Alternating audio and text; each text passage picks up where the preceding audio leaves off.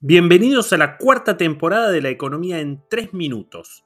Soy Andrés Borenstein. Presenta Cushman ⁇ Wakefield, especialistas en inversiones inmobiliarias corporativas. Esta semana salieron los datos preliminares del censo. Somos 46 millones, 2 millones menos de lo que se informó el primer día y un millón menos de lo que se creía después. La verdad es que hubo muchos problemas tecnológicos con este censo y yo diría que los datos hay que tomarlos con pinzas. Es parte de una tendencia en donde el Estado tiene capacidades que son medio pelo pese a que se gasta mucho. La buena noticia del censo es que el INDEC parece haber corregido el famoso bono demográfico de la matanza. Se las hago corta. Trucharon la población en 2010 y desde entonces recibieron, depende a quién le pregunten, entre 30 y 80 mil millones de pesos más de lo que correspondía. Es decir, lo de bono demográfico no fue una metáfora, lo cobraron varias veces. Esto es así porque la provincia de Buenos Aires, al igual que muchas otras, le pasa a los municipios parte de su recaudación en función de algunos parámetros entre lo que está la población. Al truchar ese dato le sacaron plata a otros para darle a la matanza. Para colmo de males, la matanza tiene una tasa de pobreza gigante, pero parte de esa guita excedente está en plazos fijos. Entre el censo de 2001 y el del 2010, la población oficial de La Matanza creció a razón de un 4% anual cuando el promedio de la provincia fue 1,15. Es decir, que había una población blue.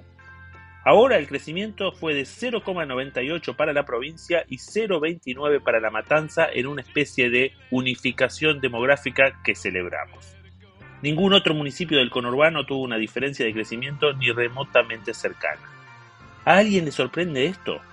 Chapó para Mauro y Fede, dos tuisteros que descubrieron la irregularidad y nos alertaron a todos. En la macro se empezó a calentar la inflación nuevamente y la respuesta es más precios justos, con controles y ahora apps modernas porque lo de camioneros no cayó muy bien.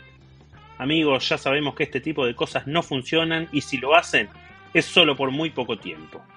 La baja de la inflación de noviembre y diciembre no fue por precios justos, tiene un origen en que se frenó la economía y Massa fue más austero, lo que es todo una paradoja porque es de los políticos que más contribuyó al déficit en una perspectiva histórica. Obviamente ayudó el precio de la carne, algo que ahora dejó de ser un alivio y se convirtió en un problema. El otro dato interesante de la semana es que se confirmó que la Argentina tuvo en 2022 los mejores términos de intercambio de la historia, o al menos desde que el INDEC los mide desde 1986. Los términos de intercambio miden precios de exportación dividido precios de importación. Hay tres reflexiones. La primera es que Dios es peronista. La segunda es que tener precios a favor y un cepo durísimo es haber chocado la Ferrari. En tercer lugar, estos datos hacen que duela más aún el hecho de que las cantidades exportadas no hayan crecido en 15 años, es decir, no crecen ni con precios a favor. Y el número de empresas exportadoras bajó de 14.000 a 9.000 y pico según los datos del propio gobierno. Si no nos abrimos al mundo, empezamos a exportar, va a ser difícil encontrar la salida. Hace 75 años éramos el 3% del comercio mundial, hoy somos el 0,35%. Para esta semana estaremos atentos a los datos de construcción e industria de diciembre, que serán más o menos.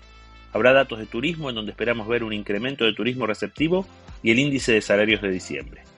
Veremos algunos datos de enero que seguramente nos confirmarán una economía más bien estancada, aunque hay que decir que los datos de patentamiento y producción de autos no fueron malos. Hasta la semana que viene.